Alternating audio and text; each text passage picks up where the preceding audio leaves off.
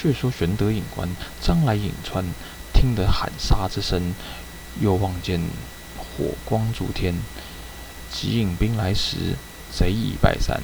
玄德见黄甫松、朱准去到卢植之意，松曰：“张良、张宝势穷力乏，必投广中。去一张角，玄德可及星夜往助。”玄德领命，遂领兵复回。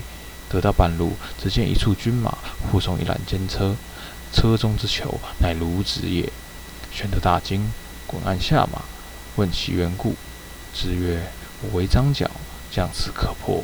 因角用妖术，未能及胜。朝廷差黄门左峰前来打探，问我索取贿赂。我答曰：军粮尚缺，安有余钱臣奉天时？左峰侠恨，回朝回奏朝廷，说我高垒不战，代办军心。”因此，朝廷震怒，遣中郎将董卓来带我将兵，取我回京问罪。张飞听罢大怒，要斩护送军人，以救卢植。玄德即止曰：“朝廷自有公论，如岂可造次？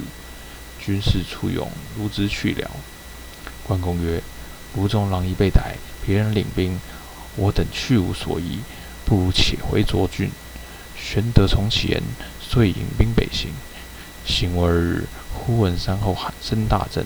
玄德引关，张纵马上往高冈望之，见汉军大败，后面漫山在野，黄金盖地而来，其上大书“天公将军”。玄德曰：“此张角也，可速战。”三人飞马引军而出，张角正杀败董卓，趁势赶来，呼吁三人从杀，角军大乱，败走五十余里。三人救了董卓回寨，卓问三人现居何职，玄德曰：“白胜。”卓胜亲之，不为礼。